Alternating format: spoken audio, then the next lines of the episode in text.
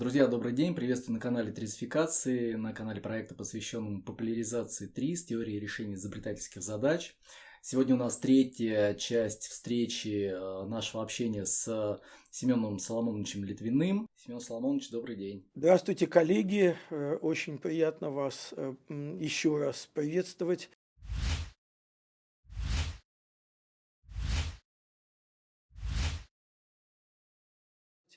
Я предполагаю, что, по крайней мере, часть аудитории участвовала в а, первых двух встречах. Э, в первой, в которой я рассказывал об Альшулере как великом ученом, изобретателе, инженере. А, во второй, да и создателе ТРИС, естественно. Во второй части я рассказывал как бы о другом человеке. Это как бы человек, проживший несколько жизней. Вторая жизнь, э, он даже под другим именем ее э, прожил, под именем, под псевдонимом Генрих Альтов, э, очень известный в Советском Союзе писатель-фантаст, создатель Э, шкалы э, фантазия, шкалы оценки фантастических идей, сюжетов и ситуаций, э, а также регистр научно-фантастических идей, сюжетов и ситуаций, а также создатель системы развития творческого воображения, а также создатель теории развития творческой личности. Идеи каждого из этих, каждое из этих достижений – это вообще уже, так сказать, заслуга колоссальная. А тут один и тот же человек вот все это сумел сделать в течение относительно сравнительно короткой жизни, 70 с небольшим лет, из которых тяжелая болезнь съела последних там 7-8 лет его жизни. Э, то есть реально это 60 с небольшим лет. Э, начал он свою активную жизнь вот с 17 лет его первого изобретения. Значит, э, как Евгений сказал, это третья часть. И если первые две были посвящены каким-то реальным достижениям, за которые людям ставят памятники, им пишутся, так сказать, биографии в серии «Жизнь замечательных людей» там, и так далее, то сознательно третью часть мы с Евгением договорились рассказать о Большулере как о человеке, потому что часто бывают, что вот такого масштаба фигуры – обрастают легендами какими-то, и люди забывают, что это реальный живой человек. Э, мне в жизни довелось встретиться вот э, и общаться достаточно честно, чест, ч, так, тесно с несколькими такими людьми из легенды. Я, например, э, сидел и пил кофе с коньяком э, с Андреем Дмитриевичем Сахаром и Леной Георгиевной Боннер, и э, общался и в Москве, и позднее в Бостоне с Еленой Георгиевной. Я уже упомянул во второй части, что я общался достаточно тесно с Борисом Натановичем Стругацким, ну и так далее. То есть мне в жизни в этом смысле повезло. Вот. Э, так, э, вот такое общение, не просто, так сказать, кто-то книжку тебе подписал, э, вот, а э, достаточно тесное общение, оно приводит к тому, что ты видишь э, эту легендарную фигуру просто как человека, да, необычного, да, нетривиального, да, с какими-то странными поворотами в э, мозгу. И опять, поскольку Женя в первой части объявил, что я часто использую анекдоты в своих выступлениях, э, я тут могу вспомнить э, анекдот э, про блондинку, которая говорит, у меня голова работает как часы, только иногда выскакивает кукушка. Э, так вот, значит, э, а, Альшулер – это был человек, у которого кукушка выскакивала достаточно часто. Э, вот. И когда она начинала куковать, то многим окружающим было не очень сладко. Он не очень простой был человек в общении, но легенды о нем, как вот о тиране каком-то, так сказать, вот абсолютно авторитарном человеке, это не очень правда. Так вот, э, эту часть э, я э, хочу построить, поскольку не будет описания каких-то его невероятных достижений, как было в первых двух частях, просто как набор таких новелл, рассказов о Альшуле, характеризующих его, с моей точки зрения, как человека. Построил я это как бы в хронологическом порядке. И, э, Жень, давайте договоримся. Я после каждой такой новеллы буду делать паузы, если возникают вопросы, чтобы можно было их задать. Договорились. Хронологически первая новелла, э, она, пожалуй, самая известная в тризовских кругах, э, потому что э, это было опубликовано в свое время в журнале «Огонек», э, во времена перестройки, э, значит, эта история – ну, на, напомню, вы специалисты по ТРИС, вы знаете, так сказать, какие-то э, факты э, судьбы э, Альшулера э, Альтова. И в частности, вы знаете, э, что э, он э, был арестован э, после, э, так сказать, Многие считают, что после письма Сталину о состоянии изобретательства, но это было не так. Э, после письма прошло почти два года, когда э, их так сказать, вызвали э, в Тбилиси в отделение Закавказское ГБ, его и Шапира, их прямо с поезда сняли и арестовали и повезли в Москву. Дальше, значит, было Э, три части его э, как бы, лагерной судьбы. И два, две моих новеллы э, касаются вот двух таких эпизодов. Первый, когда он сидел в Лефортовской тюрьме, и опять же, поскольку мы говорим о человеке изобретателе и ученом, и человеке у которого регулярно кукушка выскакивает э, из головы, я буду обращать внимание на какие-то вот очень нетривиальные э, вещи, решения, которые он принимал и делал даже в этих невыносимых обстоятельствах. Ну, вот этот относительно известный эпизод, значит, он довольно долго сидел э, в Лефортовской тюрьме, э, причем существенно дольше, чем э, его соавтор э, и друг э, Рафаэль Шапира, который сразу, значит, под первыми же пытками признал, что он шпион сразу нескольких государств, там, Германии, Японии, там, еще чего-то, там, сказать. Вот. И ему сразу же дали 25 лет э, без права переписки и отправили по этапу. Альтов, как я тоже уже говорил в предыдущих частях, человек невероятной принципиальности и невероятной смелости он сказал, заявил следователям, я ни в чем не виноват и ничего не подпишу. Как вы знаете, дальше э, система работала следующим образом. Человека начинали пытать. Есть одна пытка, которую э, не выдерживал практически никто. Э, пытка называлась конвейер и э, значит, заключалась в том, что э, ночью э, заключенного вызывали на допросы, а днем Э, по тюремным правилам не разрешается спать. Поэтому он не мог не спать ни днем, ни ночью. Более того, а, не разрешалось э, даже сидеть с закрытыми глазами. То есть можно сидеть, можно стоять, э, нельзя лежать днем, и глаза должны быть открыты. Как только ты начинаешь закрывать глаза, врывается там охранник, и тебя начинает мутузить, и, и, и будет, будет тебе. Задача для Альшулера – это задача. Значит, он сформулировал э, противоречие. Э, значит, нельзя не спать. Значит, зада... противоречие такое. Глаза должна, должны быть закрыты, чтобы спать, но глаза должны быть открыты, чтобы Вохровец видел, что ты не спишь. Э, и он э, предложил э, значит, решение, а он был в камере с сокамерником, незнакомым парнем, но с которым у него остановились нормальные отношения. Значит, что он сделал? Он оторвал эм, две полоски от коробки папирос Норд, две белые полоски, нарисовал на этой белой плотной бумаге обгорелой спичкой зрачки. И дальше, значит, днем, после ночных этих самых э, допросов, он садился лицом к э, этому э, волчку, так сказать, глазку э, в дверях, лицом, садился на табурет, э, были там из мебели только шконки, на которых они спали, и табурет.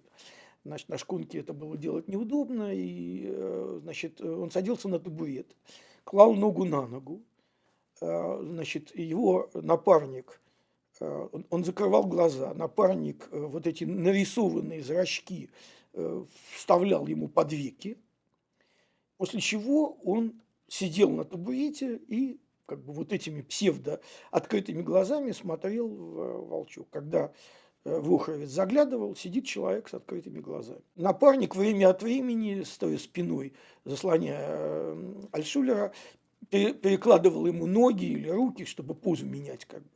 И таким образом он днем высыпался и страшно поражал следователей ночью своей бодростью, потому что вот так много суток подряд Человек не спит, совершенно нормально, внятно отвечает на вопросы, не подписывает никаких показаний, ничего.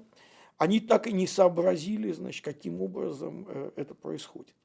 Вот такое необычное изобретение, это изобретение на самом деле, в необычных обстоятельствах, использование ресурсов, о нескольких таких изобретениях, как ему удалось преодолеть страшное давление, значит, вот этих следователей. И он не признался ни в чем, ничего не подписал. Более того, мать написала э, письмо о помиловании, э, и ей отказали. И она покончила жизнь самоубийством. Она не э, выдержала э, этого. Она просто э, была одна из жизненных трагедий, которую Альшулер никогда не мог простить э, советскому государству. Не то, что с ним сотворили, а то, что э, он потерял мать в результате этого. И уникальность была в том, что он оказался одним, одним из очень немногих людей. Набралось всего на весь Советский Союз несколько десятков людей, которые ничего не подписали. Все остальные так или иначе признались, подписали и отсиживали до момента, пока не умер Сталин и людей не начали освобождать. Так вот, э, Альшулера освободили одним из первых в 1954 году, потому что большинство стали выпускать в 1955-1956, и Шапира просидел почти весь 55 год, и его выпустили на полтора года позже, чем Альшулера, потому что он признался. Ну, признался, значит, шпион. Вот. Эм, а, а Альшулера выпустили одним из первых, потому что он никогда ни в чем не признался. Это как бы э, такая новелла номер один. А дальше, значит, по этапу э, он был этапирован сначала э, в, э, в, в Воркутлак, потом в Ричлак. И, э, значит, опять та же самая упрямость, вот эта, так сказать, кукушка, вылезавшая из головы, он в лагере заявил, я работать не буду, потому что я ни в чем не виноват. А в лагере, если ты не работаешь, значит, ты не ешь. То есть любой здоровый человек должен работать. На лесоповале его приводят, он ложится на землю, его бьют, он отказывается работать. Э, вот. А, и тогда, значит, лагерное начальство стало думать, что делать с этим упрямцем, которого ни избиение, ни лишение пищи, так сказать, ни, ни, ничего не, это ничего не дает. Он отказывается работать. Первое, что они придумали – Э, значит, в лагерях был отдельный э, барак для воров в законе. Дело в том, что вор в законе не может работать. Часть воровского закона, вор в законе не имеет права работать. Поэтому воры в законе сидели в отдельном, так сказать, бараке, не работали, э, у них была сниженная пайка, но они предпочитали, так сказать, они добывали там пищу другими способами, но они не работали. И лагерное начальство решило, давайте-ка мы его посадим к этим бандюганам, они, он быстренько захочет работать, он не останется там. И дальше произошло неожиданное. Значит, они его посадили в этот барак и ждут, когда начнутся вопли, крики «спасите, помогите». Ничего не происходит. День ничего не происходит, два ничего не происходит, неделю ничего не происходит. Здоровый и сытый Альшулер, значит, появляется на плацу на поверке, и никто еще не может понять, что происходит. Значит, ну, там были подсаженные люди, которые, значит, доносили начальству, и они донесли следующее.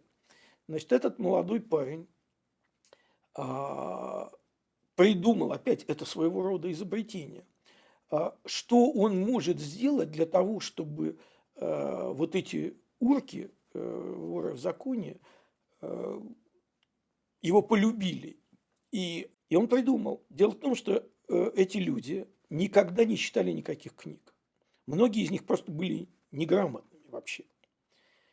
А, и он с первого часа появления в бараке, он им сказал, давайте я вам буду рассказывать интересные истории. А поскольку у него была феноменальная память, он близко к тексту начал им пересказывать Александра Дюма, Жюля Верна, Герберта Уэллса, Майна Рида, э, Фенемора Купера э, и так далее, и так далее. Э, а он это все читал, он это все помнил. Запасы неисчерпаемые совершенно. И они целыми днями, они же не работают, целыми днями они сидели вокруг Альшулера и слушали эти, как они говорили, байки.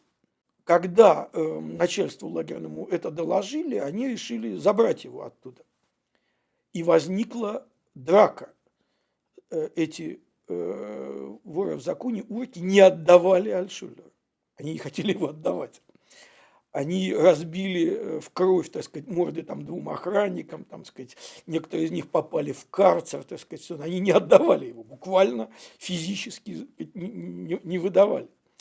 И только пришлось там взвод охраны провести для того, чтобы его забрать из вот этого барака.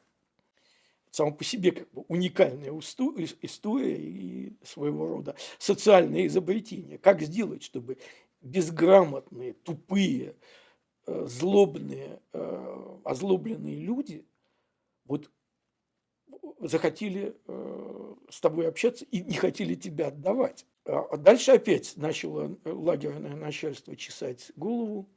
Ну хорошо, что с ним делать-то? Значит, э, этот способ его покорить не удался.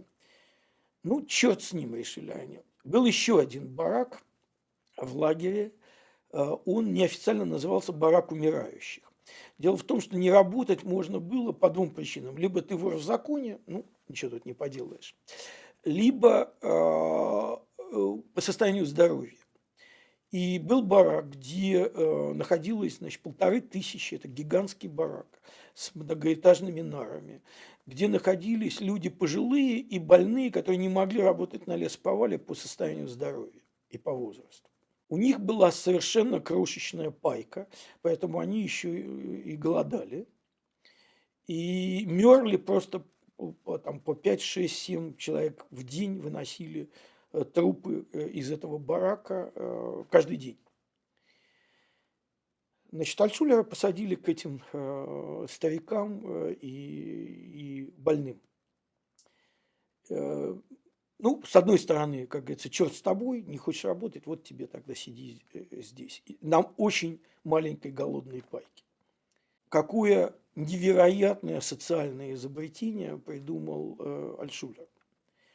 Он довольно быстро сообразил, что эти люди в этом бараке умирающих умирают не только потому, что они голодные, больные и старые, а потому что у них нет э, ничего впереди. Они понимают, что они здесь сгниют и умрут. Это никакого будущего у них нет. Вторая вещь, которую он довольно быстро осознал, что многие из них сидят с 30-х годов, и там очень много специалистов, ученых, военных, адвокатов, э, специалистов в самых разных областях знания, которые были, так сказать, ну, очень много интеллигенции, профессоров, поэтов, художников там и так далее. И он придумал социальное изобретение. Он организовал в этом бараке то, что он назвал университетом одного студента. Он обошел всех этих людей. Записывать не, не давали ни бумаги, ни карандаша, ничего. Он все запоминал. Расспрашивал их, в чем они являются специалистами. и составил список лекций на несколько лет вперед. Эти люди по 12-14 часов в сутки каждый день читали ему лекции по тем областям, в которых они были специалисты. И так четыре с половиной года. Он вышел из ГУЛАГа энциклопедически образованным человеком, не имея формально никаких, так сказать, э, дипломов вот, э, по различным видам знаний, которые он там э, получил. Можете себе представить, 4,5 года каждый день по 12-14 часов в день. Но это первый эффект, что благодаря этому он стал тем, кем он стал. Он, это Леонардо да Винчи 20, 20 века. Он знал все области э, науки, все отрасли э, техники, э, а также юриспруденцию, военное дело там, и так далее. Он мог профессионально разговаривать на любую тему. Как он шутил, единственное, кого не нашлось в бараке, это специалиста по лошадям. Поэтому он не разбирался в лошадях. Он говорит, специалист по собакам нашелся, говорит, поэтому он хорошо знал породы собак. А вот породу лошадей он не знал. Вот. Но э, был второй эффект, неожиданный э, даже для самого Альшулера. Э, люди в этом бараке перестали умирать. И тут Вохра не поняла, что происходит. Каждый день умирало по 5, 7, 10 человек, и вдруг никто не умирает. Просто никто. Ну или там один человек умирает. Что оказалось? У, у этих людей появилась цель в жизни. Извините, я каждый раз, когда это вспоминаю, у меня слезы наворачиваются на глаза. Они перестали умирать, потому что у них появилась цель – передать свои знания.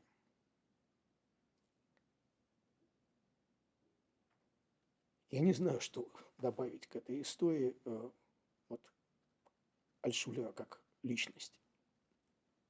На мой взгляд, это невероятно, это потрясающе, это некое выдающееся достижение в совершенно невероятных обстоятельствах.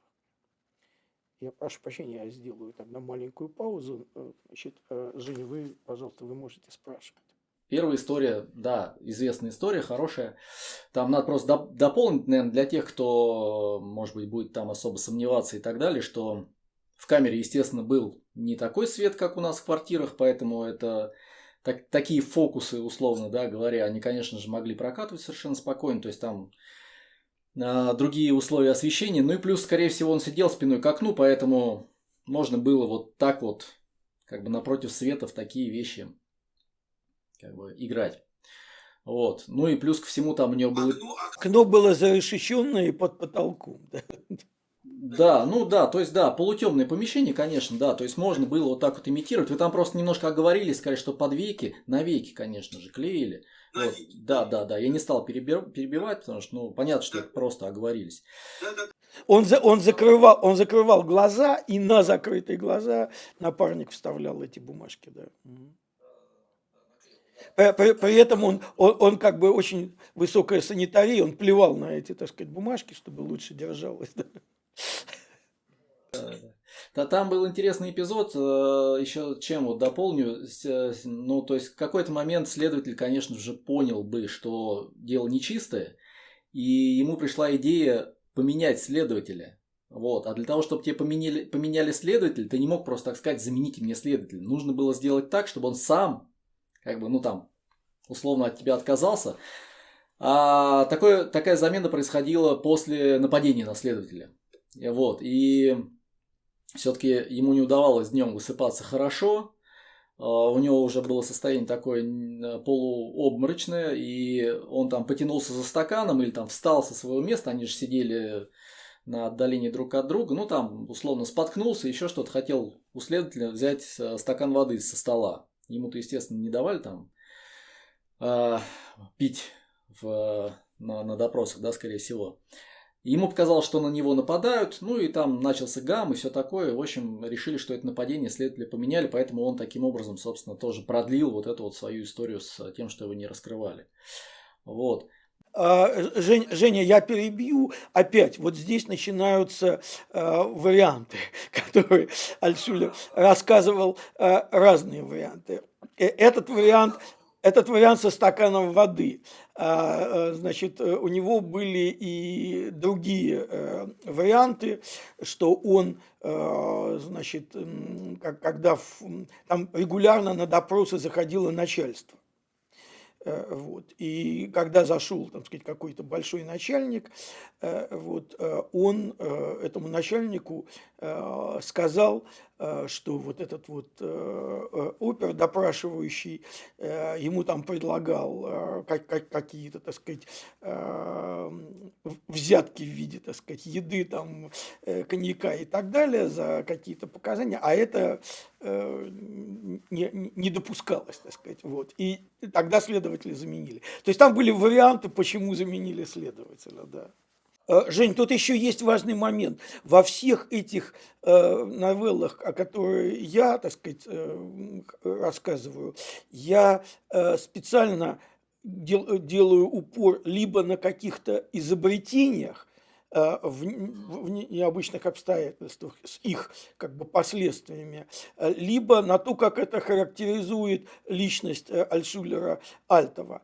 Вы понимаете, историй было сотни, невозможно рассказать все. Вот, поэтому э, здесь, вот в этом замене следователя нет никакой э, истории, нет никакой, никакого драматизма, что ли, э, никакого изобретения автоматизм, что ли. А не, ну почему? Это же доп... дополнительная задача, по сути. То есть он, он, он решал, как сделать так, чтобы продлить свое пребывание вот в таком вот э, состоянии. Э, на мой взгляд, вот сама эта история про университет одного студента, э, она центровая, так сказать, во всем его, да. и, и для его последующей судьбы, и, и, и для осознания, что если он сумел выжить и набрал такие знания, то дальше, так сказать, появляется достойная цель, как эти знания использовать. Это один из ответов на типовой вопрос, а почему именно Альшулер, так сказать, создал такую методику? Потому что, чтобы ее создать, нужно было не просто, так сказать, обрабатывать огромные массивы информации, их надо было понимать. Ты, если ты читаешь какие-то химические патенты, и ты не химик, ты просто не понимаешь, о чем идет речь. А он понимал.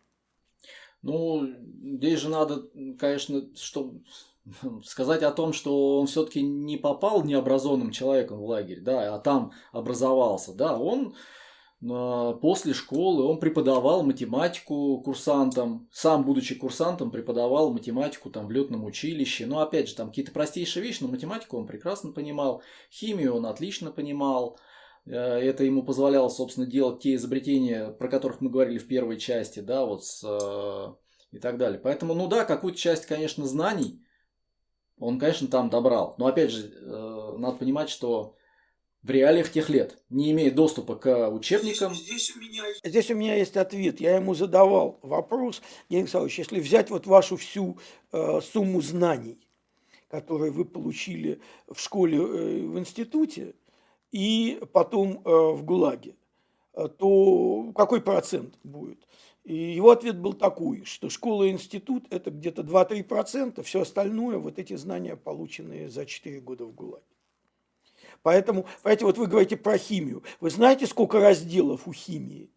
Понимаете, одно дело в, в одной только э, органической химии, там огромное количество э, разделов, понимаете, и э, понимание того, как э, устроен этилмеркаптан, это не органика, это, так сказать, просто. Вот.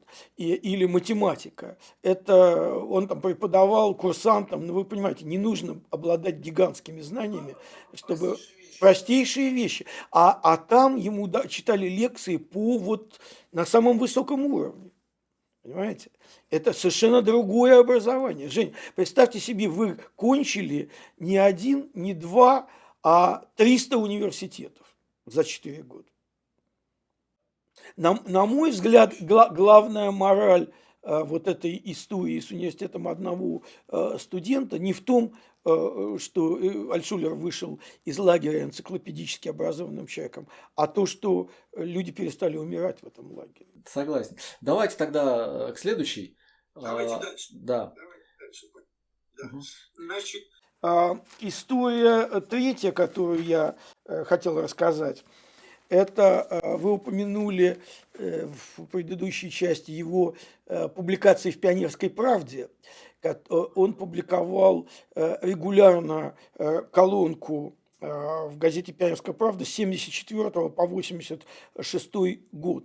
Называлась она «Изобретать это так сложно, изобретать это так просто». Сегодня уже выросло целое поколение людей, взрослых э, инженеров, ученых, э, э, не только, так сказать, в инженерной области, которые зачитывались этими колонками и писали письма в «Пионерскую правду» с просьбой, так сказать, чаще публиковать это, а также писали автору этой колонки.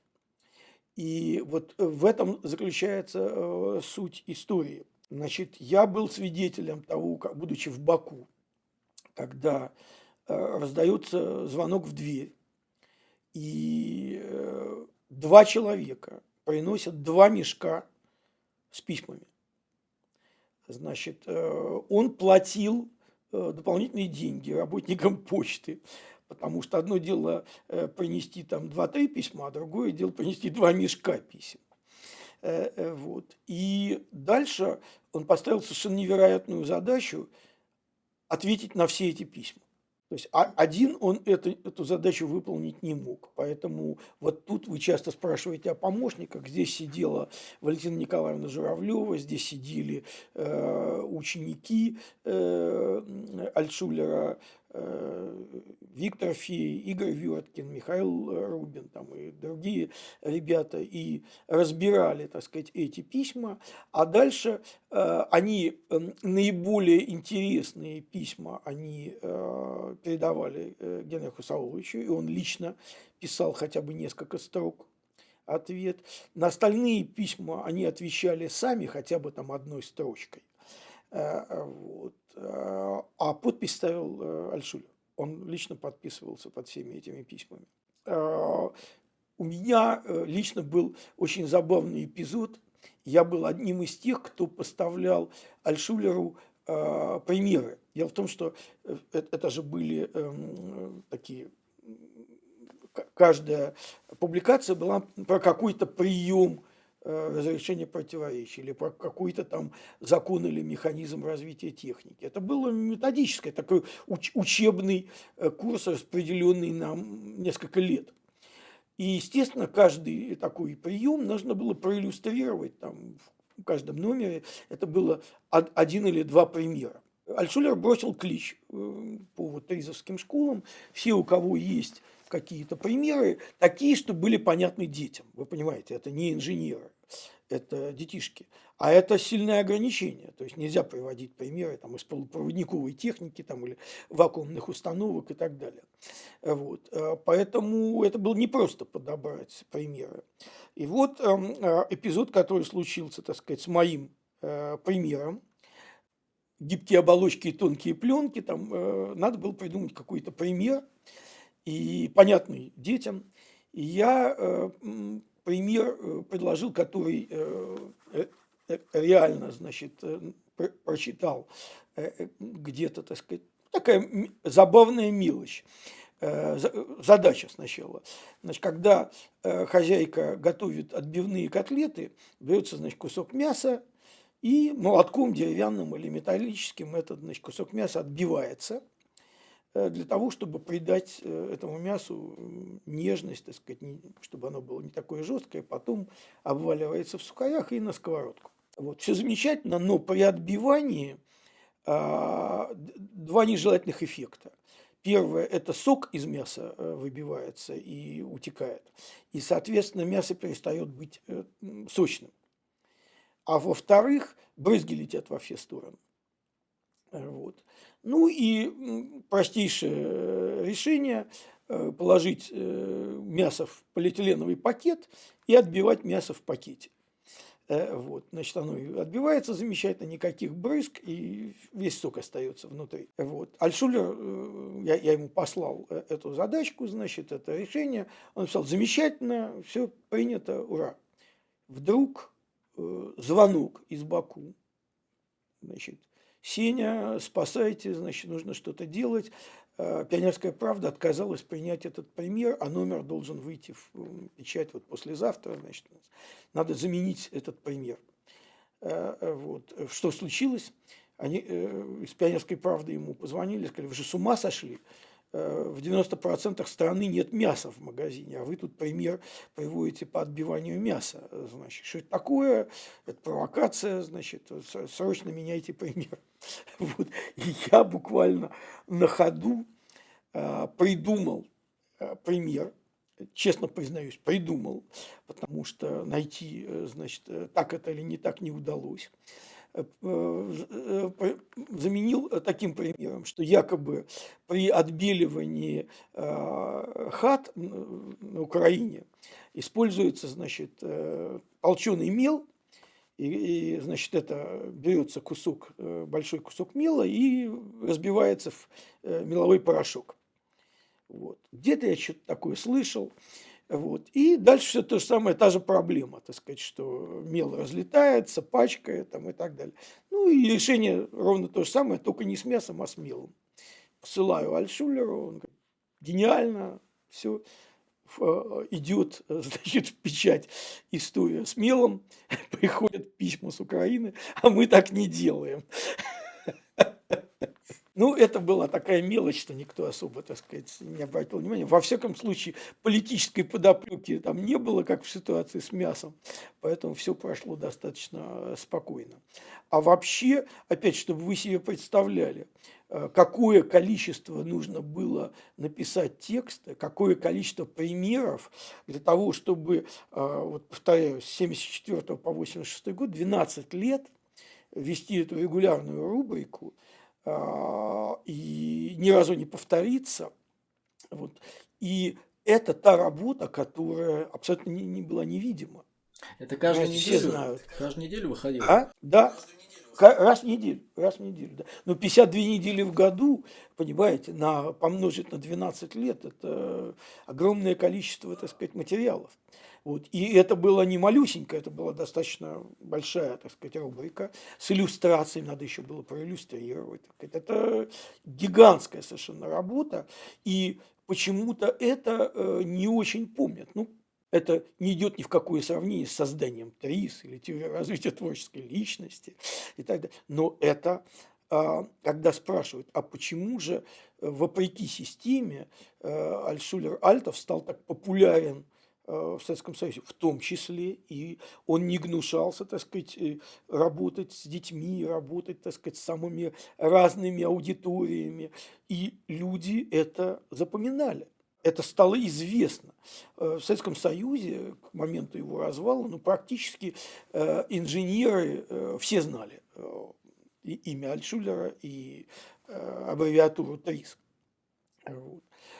Поэтому как бы ему удалось, одна из причин, почему ему удалось сделать то, что не удалось э, чиновникам из э, Всесоюзного общества изобретателей и рационализаторов. Он бил как бы и по болевым точкам, то есть как бы создавал школы и обучение людей, готовил учеников, и бил по площадям тоже, то есть как бы огромный, многомиллионный, пионерской правды э, тираж, если не ошибаюсь, был где-то там, сказать, 12 миллионов э, тираж, гигантский совершенно.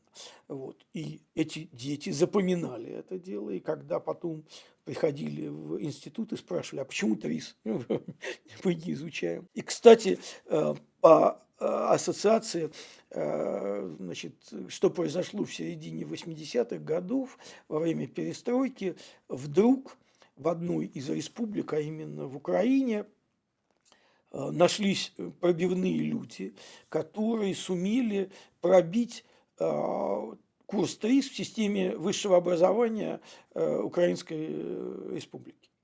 То есть э, во все учебные программы всех украинских вузов в обязательном порядке был введен курс ТРИС. Небольшой, там, 20 часов, от 20 там, до 30 часов. Но зато обязательный во всех вузах, для всех учебных, для, для всех специальностей. Дальше, как всегда, так сказать, когда инициатива идет сверху, начинается профанация.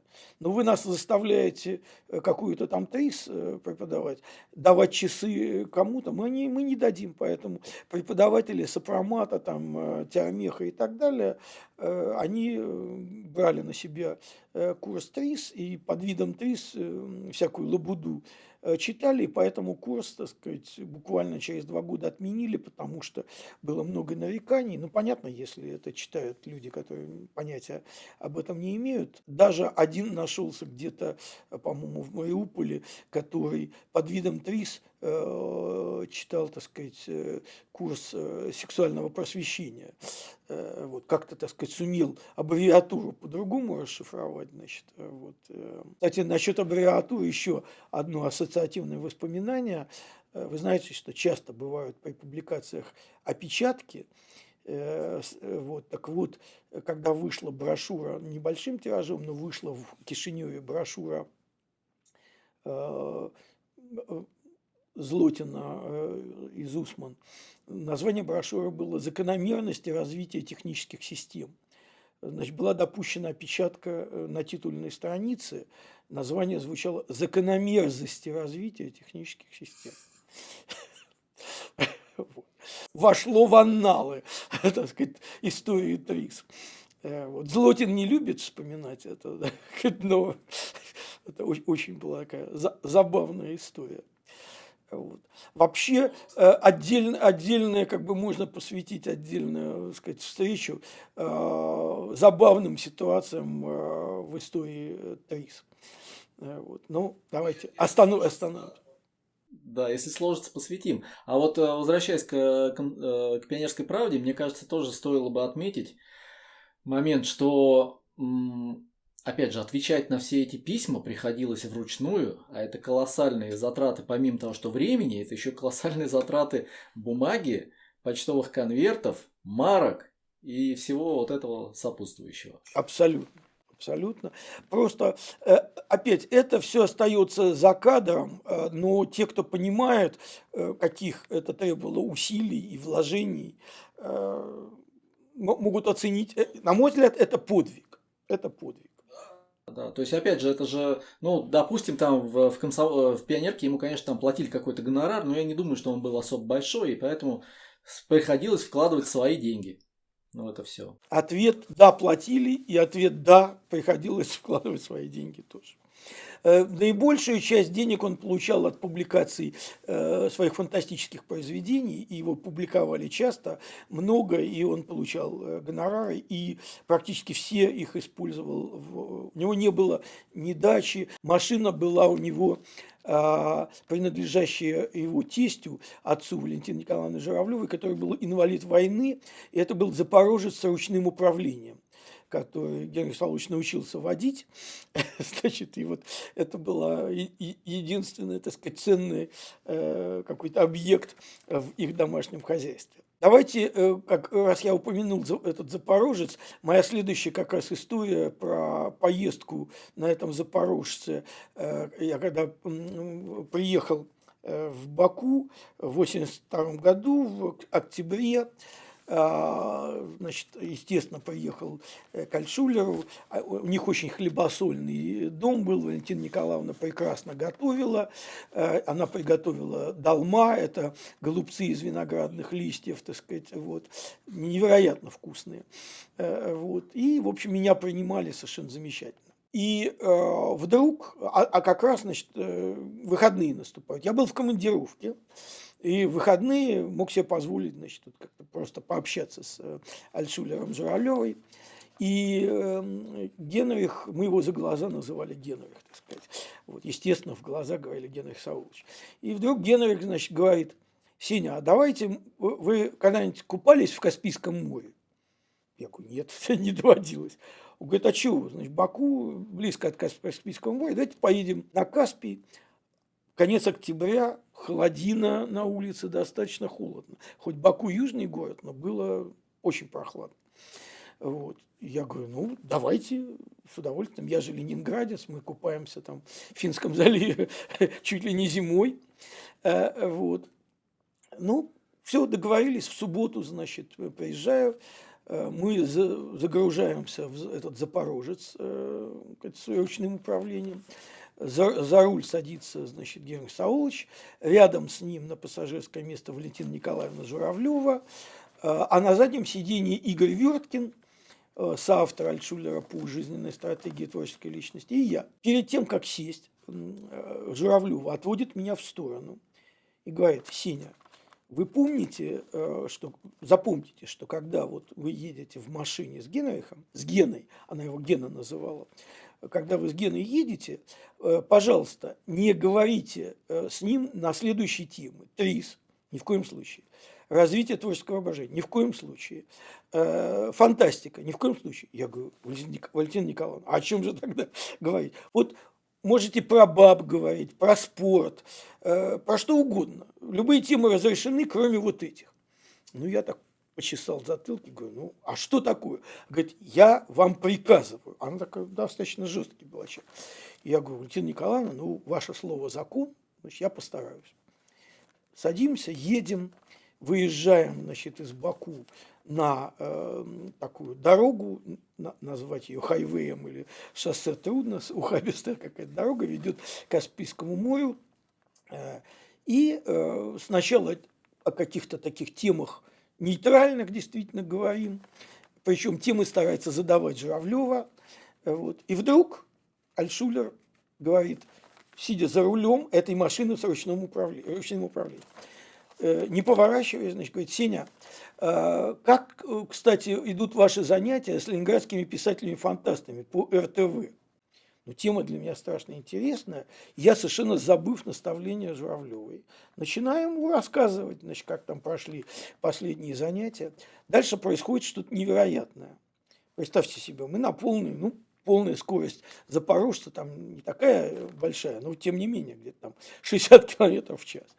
Альшулер бросает руль, разворачивается всем корпусом ко мне и начинает задавать, там сказать, уточняющие вопросы. Журавлева перегибается через него, хватает руль, что-то там нажимает это ручное управление и пытается, так сказать, машину выровнять, остановить. Наконец, ей удается затормозить вот этим ручным управлением. Запорожец чуть не съехал в кювет. И дальше она начинает на меня и на него орать буквально. Вы что, нас всех угробить хотите? Так сказать, я, Сеня, я же вам говорила. Значит, вот. Опять, характеристика человека. Когда разговор идет о том, что его интересует, все остальное перестает существовать. Ну, вы понимаете, это реальная угроза жизни. Человек ведет машину на приличной скорости. Все, он бросает руль, и начинает говорить о том, что его интересует. Для меня это был такой очень э, показательный эпизод, насколько он глубоко этим жил. Ну, дальше было, так сказать, э, мы приехали на Каспий, э, значит, попробовали воду, вода холодная. А дальше картинка была такая. Значит, мы с Альшулером купаемся, Валентина Николаевна в купальнике сидит на берегу, а Верткин – Э, в э, теплом свитере, в куртке и в перчатках тоже сидит на берегу, потому что для него это было совершенно невыносимо. Он говорит, мне на вас даже смотреть холодно. Вот. Но э, Альтшулер, закаленный в ГУЛАГе, значит, холодами, он, кстати, кроме ленинградцев, когда мы бывали в Петрозаводске, на Петрозаводских тризовских семинарах, там же Онежское озеро, исключительно холодное, Э, в Петрозаводске. И э, купались только ленинградцы, петрозаводчане и Альшулер. Больше никто не купался, потому что там даже летом очень холодная вода э, в озере. Вот.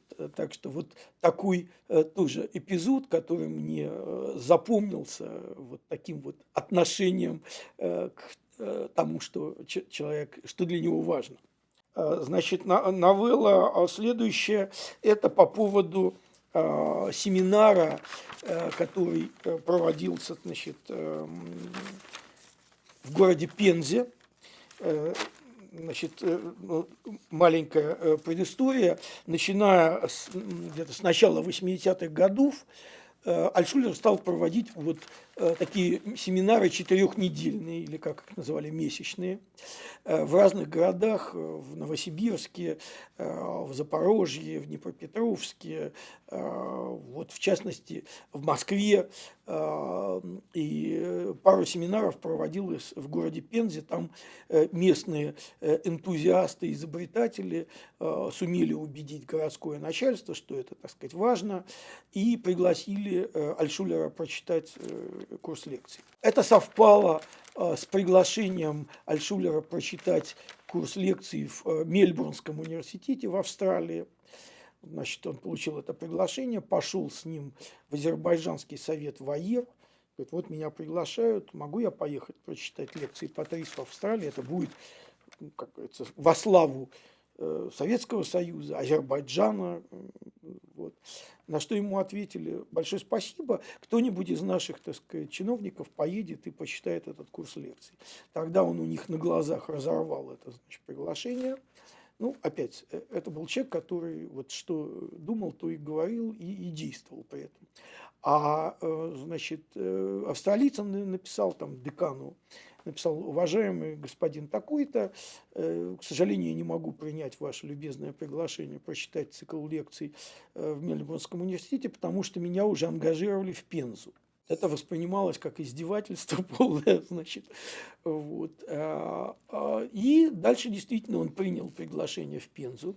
А эти семинары я упоминал в первой части своего выступления.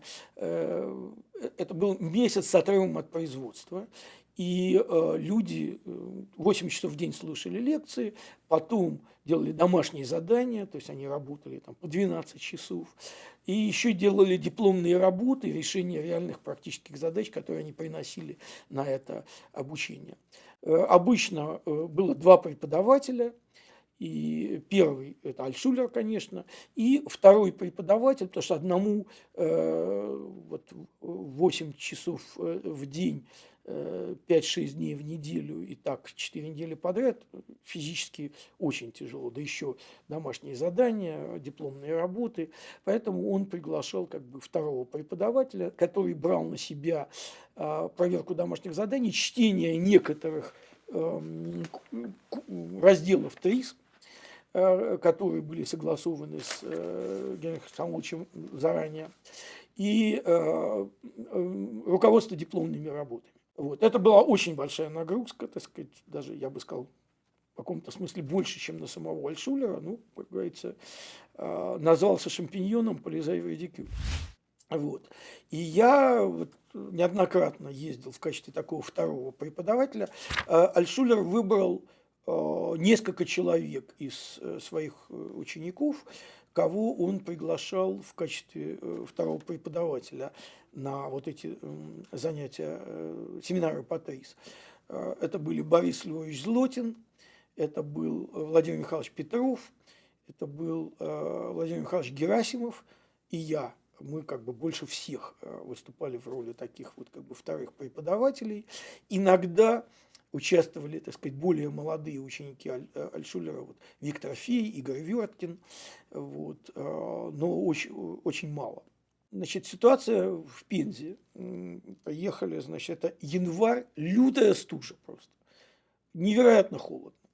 Нас поселили в гостиницу, которая, как оказалось, так сказать, не работает отопление. Это хорошая гостиница, по тем временам современная. Ну вот Такое бывало в Советском Союзе, отключили горячую воду и отопление, значит.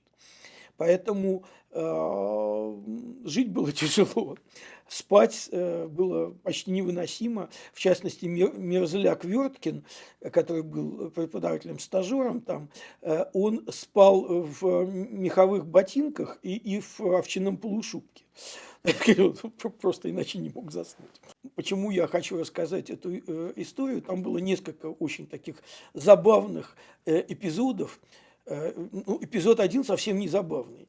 Э, мы, когда мы приехали, э, пришли, значит, за день до начала семинара знакомиться, значит, с руководителями, организаторами и, собственно говоря, кто будет участвовать.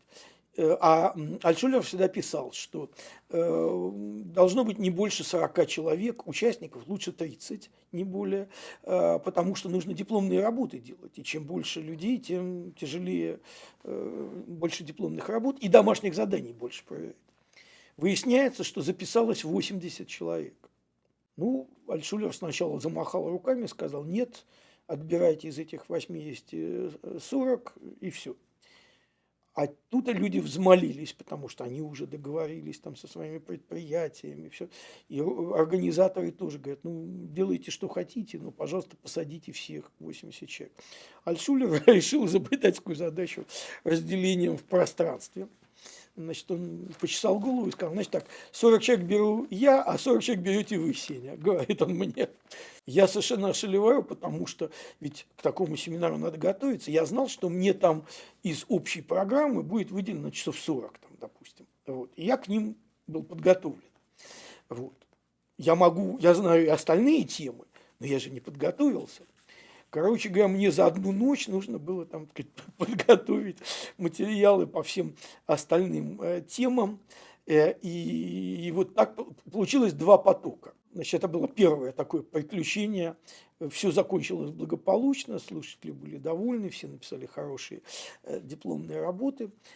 Вот, но дальше история была одна забавная история такая значит, э, вот эта промерзшая гостиница, э, в которой э, не, еще и не работала, не работал кафетерий, поэтому, а мы целый день работаем с утра до вечера, ну, утром позавтракали, днем там чего-нибудь там перекусили, а вечером очень хочется кушать. И дальше мы шли в магазин, значит, покупать еду, и вечером собирались в номере у Альшулера – и, значит, вот то, что запаслись, мы там понимали из холодильника и пили чай вот с этими э, продуктами. Естественно, никаких там ни плиток, ничего не было, поэтому все было практически в сухомятку. История такая, значит, однажды э, во время вот этих закупок, в которых Альшулер активно участвовал, он любил, так сказать, сам участвовать в закупке того, что мы будем вечером есть. Э, вдруг увидели, продается огромный пирог с рыбой и капустой. Такое сочетание странное, это как улебяка назывался. Э, вот. И Генрих посмотрел, сказал, о, хватит на всех этой кулебяки, давайте покупаем кулебяку, ну, там еще какой-то колбаски, там чего-то там еще. Купили Э, значит, э, в предыдущий день дело было, значит, э, вот в тот, в тот вечер мы что-то другое ели, на следующий день приходим, все есть, пирога нет.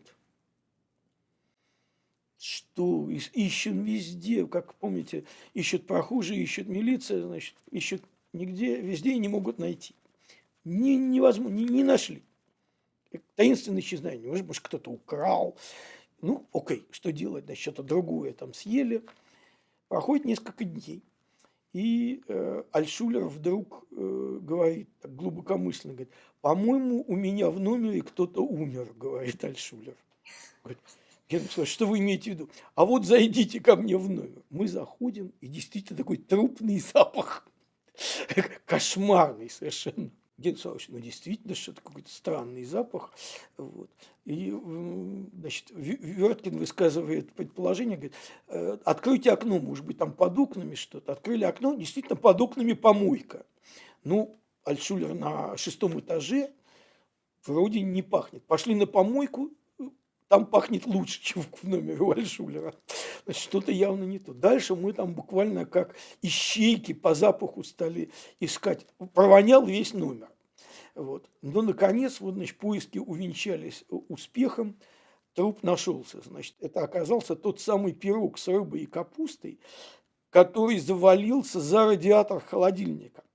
А вы знаете, что радиатор – это значит, система теплоотвода, и он, э, холодильник-то холодный, а радиатор горячий. Можете себе представить, что стало с этим пирогом за вот несколько дней пребывания там. Вот это был знаменитый эпизод покойника в номере Альшулера. А э, самое э, как бы смешное произошло в конце. Значит, обычно, когда э, семинар заканчивается, и всегда заканчивался успешно, э, слушатели благодарят преподавателей, вручают какие-то памятные подарки э, и стараются, ну, как-то, так сказать, отблагодарить э, преподавателей. Вот э, в Пензе э, было э, две благодарности. Э, первое, э, Альшулеру и мне вручили альбомы э, с видами Пензы. А надо сказать, что при советской власти все, что в Пензе было красиво, все было уничтожено. Все храмы православные, все старинные здания, все было изгажено, и виды Пензы сильно не впечатляли, скажем так. Но был большой красивый альбом – вот. А дальше самое веселое было, они сказали, прочитайте дарственные надписи. Значит, там было написано, значит, Семену Соломоновичу Литвину, значит, и какой-то текст. Альшулера э, до текста не дошло, потому что э, значит, большими красивыми буквами, красивым почерком было написано, значит, его, э, как вы знаете, звали Генрих Саулович, там было красиво написано «Дорогому Генриху Есауловичу». Э, вот. Значит, после этого дальше он читать не стал. Значит, публика, так сказать, сильно была смущена. Э, э, вот, но вот из песни слова не выкинул. Да, раритет такой получился. Да, раритет. Но он этот раритет выбросил, так сказать, в мусорную корзину. Вот.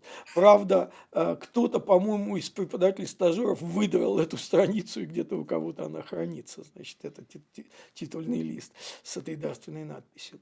Но это было еще не все, потому что э, эти жители Пензы, как выяснилось, они называются не э, пензианцы, не пензиане, а пензюки. Э, значит, э, вот э, эти значит, благодарные пензюки решили сделать подарок преподавателям.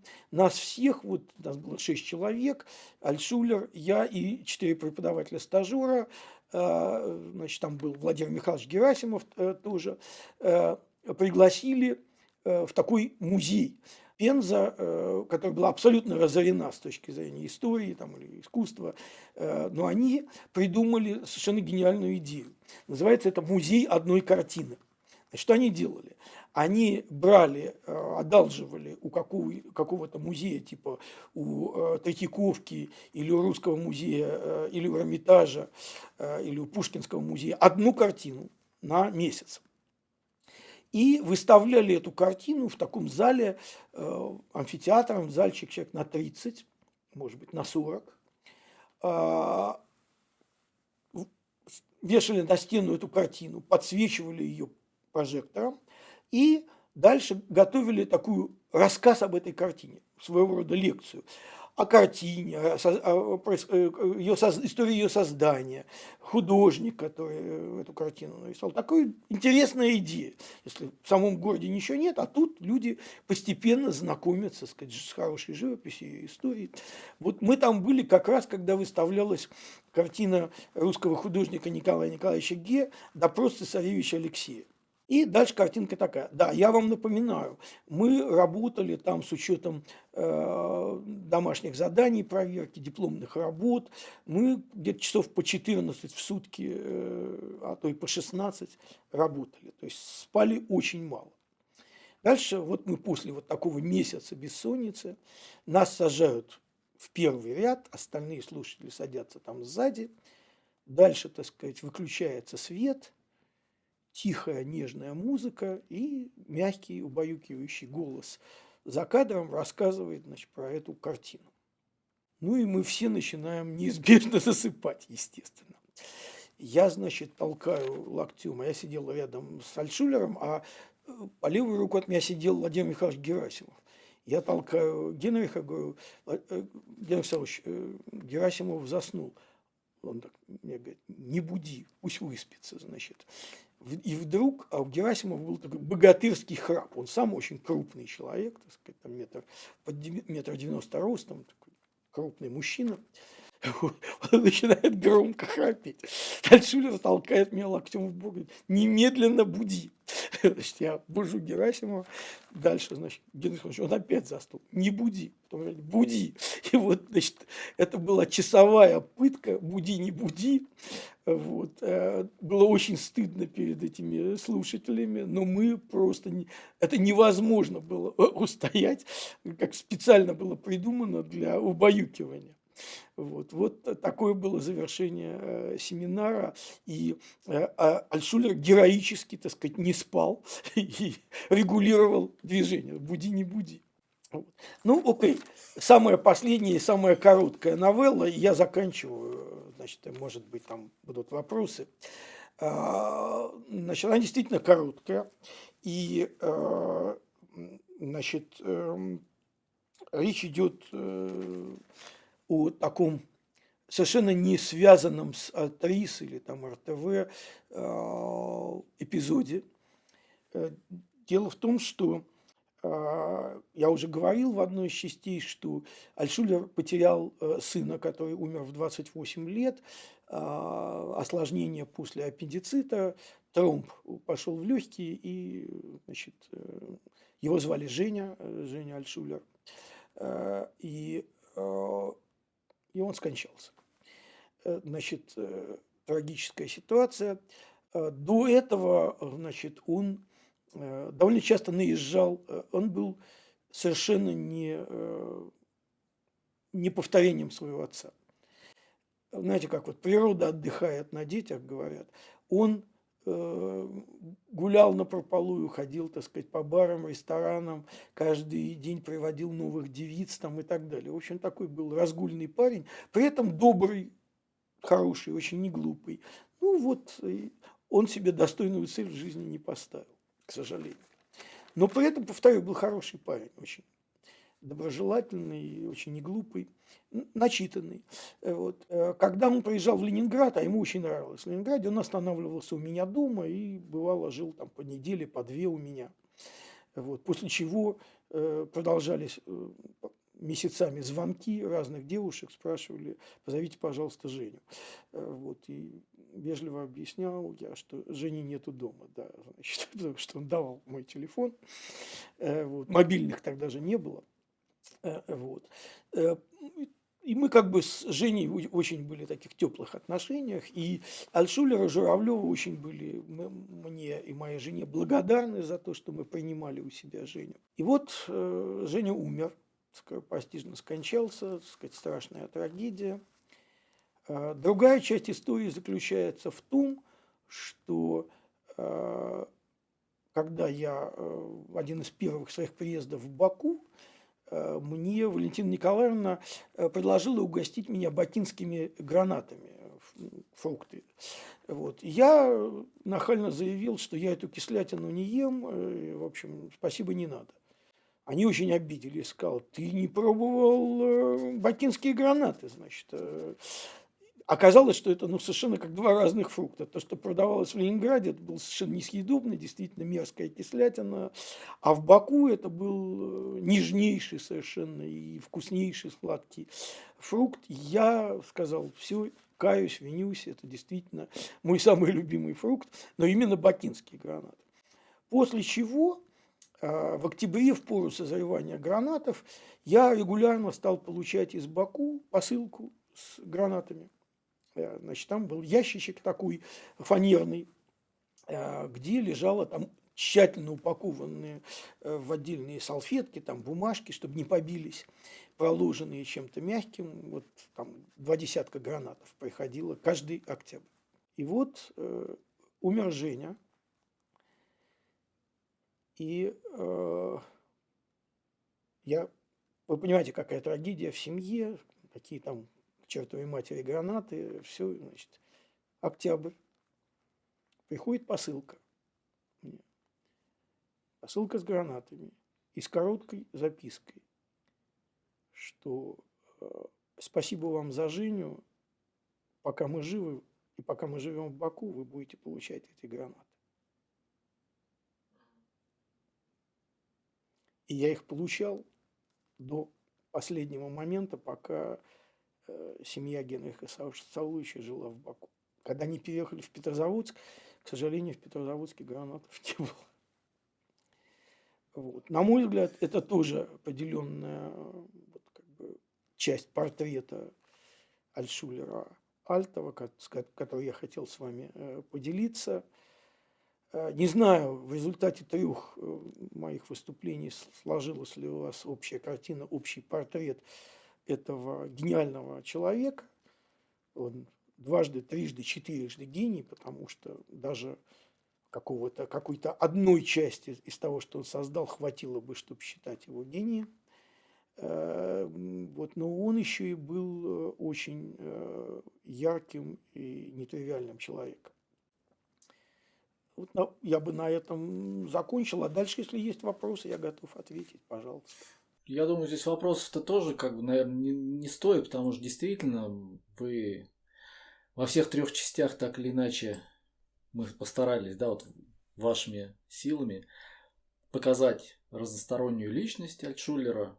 Вот, уж насколько получилось, ну, опять же, здесь надо оговориться о том, что, ну, конечно же, во-первых, и времени мало, потому что человек такого масштаба, он требует большего погружения и большего увлечения с точки зрения времени. Да, вы знаете, некоторые э, эпизоды, э, связанные с э, Альшулером Альтовым, а, они настолько э, как бы эмоциональные, что вот как вот эта история с гранатами, как история с эм, э, университетом одного студента, что я, я их, э, во-первых, я их досконально помню.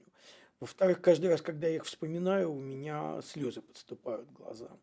То есть это не просто, так сказать, вот как бы я не хотел, чтобы это превратилось в некую лекцию. Просто хотел рассказать о том, что был вот такой человек, на мой взгляд, э, недооцененный, потому что, как вы правильно сказали, э, ему бы быть, вот, так сказать, на... Сейчас постепенно, постепенно его поднимают вот туда, на этот уровень, где вот эти великие умы, э, Эйнштейн, Норберт Винер, Фрейд, великие умы 20, 20 века. 20 столетия. Вот. Но все равно, э, на мой взгляд, до сих пор недооцененный, частично потому, что э, действие происходило за железным занавесом, он не выезжал за территорию Советского Союза, все, что он написал, писалось на русском языке, то есть причины были и объективные, и какие-то, и субъективные тоже, когда не пущали и не давали э, вот. Но постепенно это э, восстанавливается, справедливость историческая. Сегодня уже э, в десятках стран мира, вы знаете, так сказать, ТРИС и изучается, и практикуется, и миллионы людей э, прошли обучение. Если когда-то Россия была родина слонов, и э, все, как говорится, люди, прошедшие обучение по ТРИС, проживали в бывшем Советском Союзе, сегодня номер один по количеству людей, обученных э, ТРИС, это Китай с огромным преимуществом. Э, на втором месте Южная Корея с большим отрывом. Потом Соединенные Штаты Америки, потом, так сказать, парочка европейских стран, и только потом Россия. И, и это очень-очень обидно, Э, по-прежнему э, вот э, многие мастера ТРИС из первого, так сказать, призыва Альшулеровского, они живут в России, но многие из них уже, так сказать, в очень пожилом возрасте. Почти никто не говорит по-английски, а для того, чтобы продвигать это, так сказать, в мире, нужно, так сказать, владеть языками. Вот поэтому сегодня ТРИС – возвращается в э, Россию, э, практически возвращается из-за рубежа, потому что э, достижения компаний многих, так сказать, в области ТРИС подтолкнули российские компании, такие как «Русал», «Газпром» и так далее, к тому, чтобы начать активно применять ТРИС, обучать ТРИС и так далее. Я надеюсь, что прорыв произойдет, и я, э, если могу как-то чем-то этому помочь, всячески готов. Жень, вам большое спасибо за организацию и проведение этого интервью. Вам в первую очередь спасибо, что нашли время и согласились на наш вот такой вот небольшой, но, я думаю, все-таки полезный для большинства тех, кто это посмотрит, такой цикл про Генриха Саулыча. А э, насчет полезности мне было бы э, полезно, кстати, просьба к слушателям, зрителям, если э, вам это было полезно и интересно, пожалуйста, напишите э, на канал э, Евгению э, да, в комментариях. Э, вот. А если есть какие-то вопросы, то тоже напишите, потому что не все, все невозможно уместить, так сказать, даже в три блока, так сказать, три части.